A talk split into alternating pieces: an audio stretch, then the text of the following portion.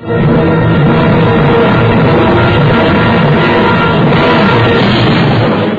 qué se hizo criminal el ojo de vidrio? Voy a cantar el corrido del saltador de camino. La borrascosa juventud de Porfirio Cadena. ¿Cómo perdió uno de sus ojos? ¿Y por qué tuvo que seguir la vida criminal perseguido por sus poderosos enemigos? Una nueva serie campilana del escritor norteño, Don Rosendo Ocaña.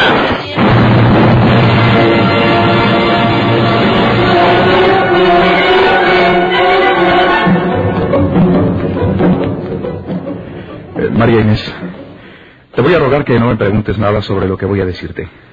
Se trata de algo grave y es preferible que no estés enterada de ello. Te prometo que será la única vez que te toque tu dinero en este sentido. Ah, se trata de dinero. Sí, pero no es lo que tú estás pensando. Al día siguiente de recibir la herencia de la pobre Juana me vas a pedir dinero. Pero te voy advirtiendo que... No necesitas contarme historia. Esto me lo esperaba. Aunque tenía la remota esperanza de que no sucediera. Si quieres que estemos en paz, María Inés, haz lo que te he dicho y no me preguntes nada. Es preciso que yo entregue mañana mismo 20 mil pesos. Me darás un cheque por esa cantidad. ¿Para que los juegues? No se trata de eso. De seguro ya los jugaste y los perdiste. No, te repito que no es así. Pero si no es porque hayas jugado y perdido, no tengo la menor idea de la razón para que necesites tanto dinero. Y no te lo voy a dar. No te lo daré aunque me digas lo que me digas y aunque te pongas furioso conmigo. Mira, María Inés. Mañana me pedirás 30 mil, luego 50 mil, y así acabarás con todo lo que tengo porque es mío. Porque Juana me lo dejó a mí. Ella siempre me recomendó que no te facilitara dinero para tirarlo. De acuerdo con lo que te advertí al principio, no quiero discutir eso contigo. Ni contigo ni con nadie. Y es mejor que omitas el escándalo que estamos haciendo y me asegures que mañana a primera hora me darás esos 20 mil. No, Por mi parte te juro que no he jugado y que no quiero ese dinero ni para jugar ni para pagar ninguna deuda de juego. te digo que no. Eres una tonta si sigues creyendo que trato de despojarte de tu dinero. ¿Y qué otra cosa pretendes? Pretendo que nos salvemos los dos de ir al presidio. ¿Qué? Te dije que era preferible que no me hicieras preguntas. ¿Presidio? ¿Qué quieres decir con eso, Leopoldo? Ahora no queda más remedio que decirte la verdad. Tú te diste cuenta del telegrama que recibí hace rato. Era de parte del inspector de policía. Ese hombre es un chantajista.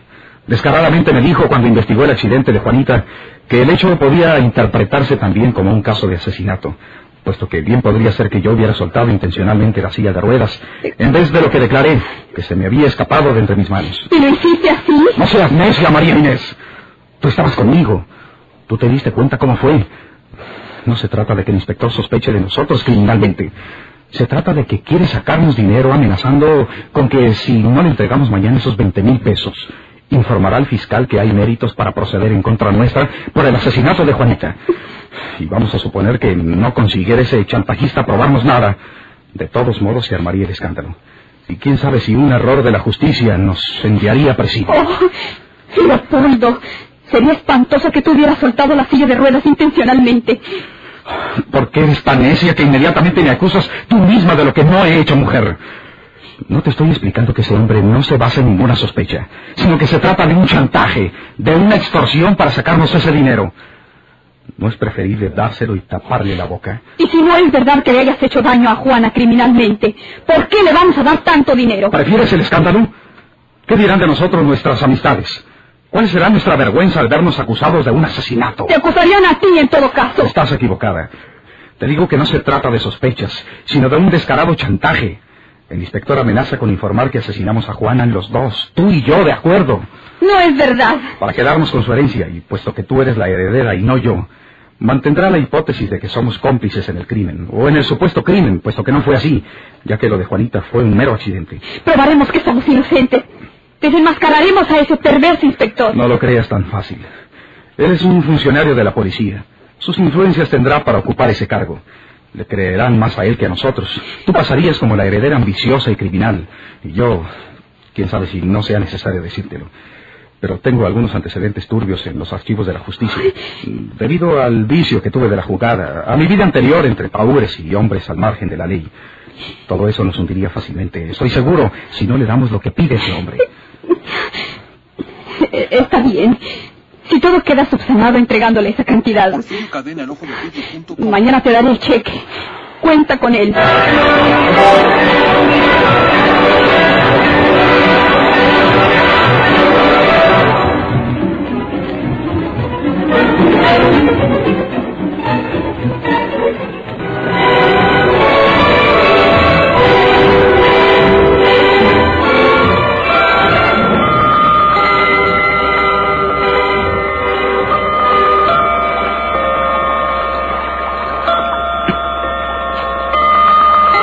¿Es usted puntual, señor Salinas? Sí, señor inspector. Dijo usted que a las 10 en esta plaza de armas junto a la fuente. Aquí tiene usted su dinero. Creí que me iba a dar un cheque. Preferí cambiar en el banco por la mañana. Son los 25 mil. Son 20 mil. En eso quedamos. ¿eh? Dije 25 mil. Me pidió usted 20 mil. Tiene usted mala memoria. Le pedí 25 mil. Me debe usted 5 mil. Me los entregará la próxima semana. No quiero ser tan exigente. Oiga, pero... No es si no acepta. Puede llevarse sus 20 mil y ya sabe lo que se le sigue. Está bien. La semana entrante le entregaré cinco mil. Llámeme por teléfono cuando guste. Me encanta que sea usted razonable, señor Salinas. Ah, Digo que usted es mujer. Y nos está observando desde los muros del edificio Mesco, ¿verdad? No puedo evitarlo. Ella pensó que podía engañarla y que todo fuera una historia inventada por mí para sacar ese dinero. Tuve que aceptar que me acompañara y, y nos viera a distancia. Bueno, eso no importa.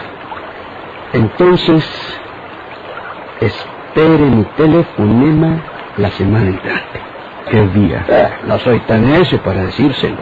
El día que a mí me plazca.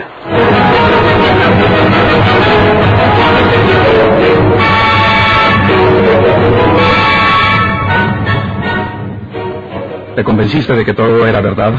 ¿Viste que se trataba del inspector? Sí, pude reconocerlo, aunque se cubría con las solapas levantadas del abrigo. Es mejor haber tratado así con él. El escándalo sería horrible para nosotros. Claro. ¿Qué pensarían nuestras amistades? Y también, en otro sentido, nos amenazaría el escándalo, Polo. Una amenaza de muerte. Te voy a contar algo que tú no sabes. Algo que quizá debí contarte desde antes de casarnos, pero entonces tuve miedo de que te alejaras de mí, si lo sabías. Juana fue amante de un hombre malo, de un asesino de lo peor que ha habido en nuestras tierras. Y ese hombre vive. Yo no sé si estará libre o purgará alguna larga sentencia en alguna prisión, pero sé que vive, porque si hubiera muerto lo habrían publicado los periódicos, puesto que es un bandido tristemente famoso. Y si ese hombre llegara a saber que, posiblemente, causamos la muerte de Juana para enredarla, vendría a matarnos a los dos. María Inés, ¿por, ¿por qué no me lo habías dicho antes? ¿Quién es ese hombre? ¿Quién es el bandido que me hablas? ¿Cómo se llama? Porfirio Cadena. El ojo de vidrio. María Inés.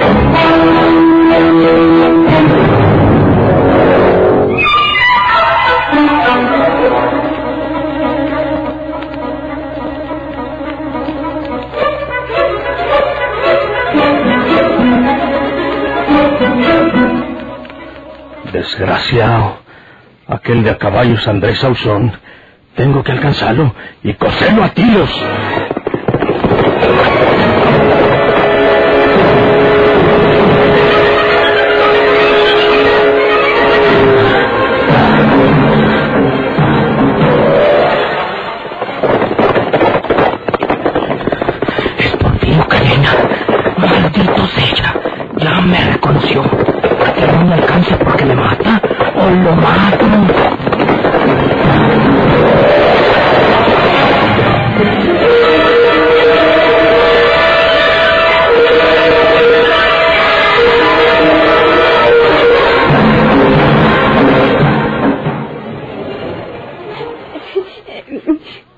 Esos garritos que tiene usted aquí en el juzgado, señor de letras. A veces son los que traigo a mi muchachito. Sí, eh, pasa por aquí, María de Jesús. Lo mismo le dije que aquí están esas ropetas que hallamos con el cuerpecito, señor letras. Porque se me hace que es mejor que las identifique, ¿eh? A ver si efectivamente son las que tenía puestas el niño la noche en que fue robado. Sí, aquí están en este cajón del escritorio. Estas son, míralas, María de Jesús.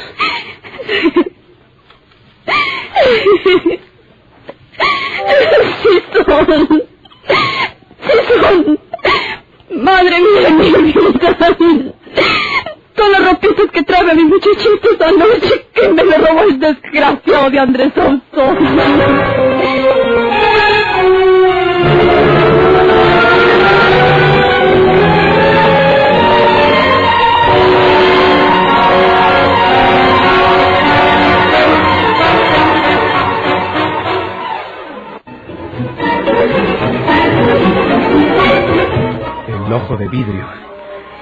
oído o he leído algo respecto a ese hombre. Ahora comprendo por qué me sonaba un tanto familiar el nombre de Juana Tobar. Es que su nombre lo oí o, lo leí enlazado al de Porfirio Cadena, el ojo de vidrio. El temible ojo de vidrio. Creí que lo sabías y que no te referías a ello por discreción. Nunca me preguntaste la causa de que Juana estuviera inválida. Si lo has hecho, creo que te hubiera mentido para no revelar la relación de ella con ese asesino. Yo solo pensaba en ti. ¿Qué me importaba el origen de la invalidez de ella? Juana se iba a casar con José Villalta, que era el administrador del negocio que tenía en el mercado. El negocio que le había dejado su otro marido, Felipe García, asesinado precisamente por Porfirio Cadena. Por entonces se sabía que Porfirio había muerto. Lo habían publicado los periódicos. Juana no tenía nada que temer de él. Por eso se casaba con José. De lo contrario, no lo hubiera hecho.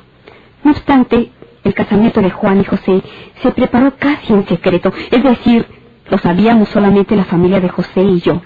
Pues bien, voy a contarte lo que sucedió el día de la boda. Sí. Antes, debes saber que había en la casa un viejo jardinero, de quien sospechaba yo, porque Porfirio Cadena acostumbraba a disfrazarse de viejo. Una ocasión que hablé con dicho jardinero, me fijé muy bien, le observé detenidamente, disimulando naturalmente, y descubrí el ojo de vidrio, que se ve un poco más pequeño que el bueno. Pero Porfirio sabe disimular bien esa diferencia, ya sea eludiendo la mirada de los demás o entrecerrando el ojo bueno para que no se haga notable la diferencia. Bien, pues yo descubrí que aquel viejo jardinero era Porfirio Cadena. Él no se dio cuenta de pronto y siguió en su farsa. Yo comprendí que quería estar cerca de Juana para vigilarla, pero el secreto de la boda de Juana con José Villalta estaba tan bien guardado que el bandido no sabía nada, no obstante vivir en la misma casa de ella. Fue por aquellos días, cuando Juana me reveló que yo sería su heredera, cuando Dios se acordara de ella. Me saltó de pronto la ambición de su fortuna. Hice muy mal, lo comprendí luego. Me he arrepentido de ello desde entonces, pero ya lo había hecho. Creo adivinarlo. Le revelaste a aquel hombre el secreto de la boda, ¿verdad? Sí, yo, loca de mí, estaba cierta que los mataría los dos y yo me quedaría con toda su fortuna. Le dije al falso jardinero que preparase unas flores porque la señora se casaba al día siguiente y le advertí que no se lo contase a nadie porque el casamiento era casi en secreto. Y aquella mañana ocurrió lo que yo había imaginado. Cuando iban en el auto hacia la iglesia, el chofer era nada menos que Porfirio Cadena. Desvió el rumbo y los condujo a un sitio apartado. Juan y José Villalta se amaban, iban entregados a sí mismos, sin observar por dónde lo llevaba el falso chofer, para cuando se dieron cuenta, él detuvo el auto, bajó de él, abrió la portezuela trasera y los acribilló a tiros. Todo esto lo relataron los periódicos de acuerdo con las declaraciones que hicieron a la policía Juana y José. ¿Vivió él? Unas horas solamente. Murió en el hospital a consecuencia de las heridas que recibió. Parecía que Juana también iba a morir, pero los médicos la salvaron. La herida que recibió no tenía importancia. Sin embargo, Porfirio Cadena se presentó algún tiempo después en la casa. Trató de obligarla a que hiciera testamento en su favor. Yo me di cuenta y huí de la casa. Y de mi teléfono público avisé a la policía. Pero antes de que llegara el auxilio, el asesino le había disparado su pistola y consiguió huir, saliendo de la casa por entre los propios agentes, porque iba disfrazado como si fuera un viejo criado de la familia, ya que se disfraza muy bien como un anciano y habla como un verdadero anciano. Juana se vio entonces muy grave, pero como tenía dinero, vinieron cirujanos de la capital y la operaron, no pudiendo evitar su invalidez, pero salvándole la vida. Lo que más me espanta al recordar todo esto es que el asesino supo que yo le había telefoneado a la policía. Se lo dijo a Juana y le aseguró que me castigaría. Le pido a Dios que ese asesino ojo de vidrio haya muerto o esté preso por todo el resto de su vida. Porque si llegase a encontrarme, estoy segura de que me mataría. No te alarmes, Inés María Inés. Lo más probable es que ya haya muerto. O como tú dices, estará en presidio por el resto de su vida. Ojalá y así sea. Pero mientras no podamos confirmarlo, Debemos tener cuidado de que no sepan nada de nosotros, de mí sobre todo, porque me buscaría para matarme. Y si llegara a saber, aunque sea tan solo una sospecha, que Juana murió por culpa tuya y que tú eres mi esposo y que yo heredé a Juana, no quiero ni pensarlo. Nos mataría a los dos. Si puede hacerlo. Es terrible. Juana me lo ha contado todo. Se va de las cárceles, se escapa de sus custodios, se disfraza. Nadie sabe cuándo empuña una pistola y mata a todo aquel que representa un obstáculo en su camino o con quien satisface una venganza. Por eso accedí a comprar la voracidad de ese inspector de policía. Tenemos que hacer hasta lo imposible porque no surja ningún escándalo relacionado con la muerte violenta de Juana, porque si el ojo de vidrio llegara a enterarse, aunque se encuentre en una prisión cerca de hierros, estoy segura que se fugaría para venir a vengar la sangre de Juana, asesinándonos a nosotros dos. Calla, calla. Nada de eso sucederá. Procura desechar esos temores. Debes saber, querida, que la semana entrante tenemos que darle cinco mil pesos más al inspector. ¿Más? Pero... Es preciso. El muy bribón dijo que me había pedido veinticinco mil, que yo tenía mala memoria al llevarle veinte mil. Dijo que la semana entrante me llamaría para la entrega de los cinco mil más. Ay, Dios mío. Y después exigirá más y más hasta que nos quite todo lo que tenemos, como si fuera un castigo de Dios por haberlo adquirido con mala suerte. No digas eso. Y cuando ya no tengamos que darle, nos delatarán como responsables de la muerte de Juana. Y se levantará el escándalo y llegará a oídos de Porfirio Cadena, donde quiera que esté, y vendrá a matarnos a los dos. No, mujer. ¿Por qué ha de ser así?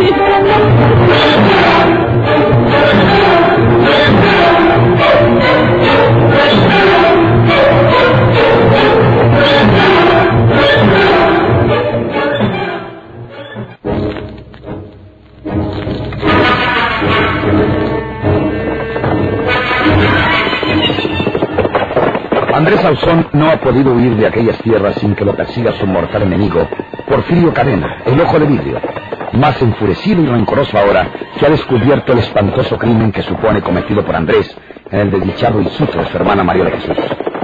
Entre la polvareda de aquella persecución, de pronto desaparece en la distancia la cabalgadura de Andrés Ausón. Porfirio comprende que se ha detenido por ahí, que se ha emboscado a un lado del camino para dispararle al pasar. Parece sonar la hora suprema para aquellos dos hombres que se odian a muerte.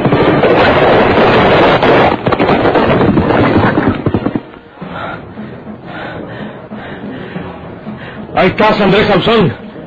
Ahí estás escondido detrás de esas rocas. No crees que voy a pasar por ahí para que me mates. Si eres hombre, sal al camino para agarrarnos a balazos. Uno de nosotros dos está sobrando en este mundo, Andrés Sansón. Y quién sabe si los dos. Sal al camino y no te voy a disparar. Nos vamos a matar como los hombres. Nos agarramos cada uno de la punta de un paño y nos dejamos ir las cargas de las pistolas. Y el que se murió, se murió. Sal al camino. Tengo enfundada mi pistola. No te voy a disparar. Te hablo como los hombres, Andrés Sansón. Sal al camino por donde te dé la gana. Aquí te el paño para agarrar una punta cada uno y darnos de balazos hasta que se vacíen las pistolas. Ya sé que gasto saliva de. Tú, Andrés Sausón, eres un cobarde que nunca tendrás los hechos suficientes para morirte como los hombres. Ahora a ver este maldito. Ahí está. Ahí está detrás de esas rocas, con tu caballo. Tengo que mirar cuando saque la pistola para tirarme. ¡Ay! ¡Ay! ¡Ay! ay.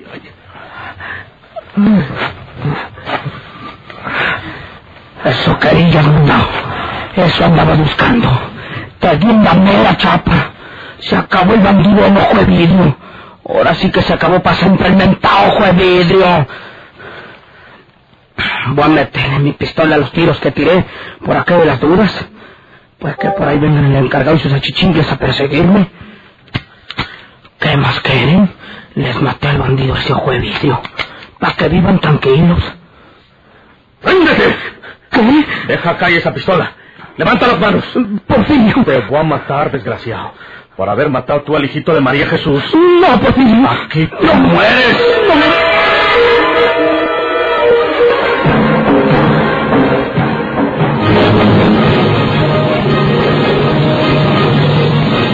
¿Por qué se hizo criminal el ojo de vidrio?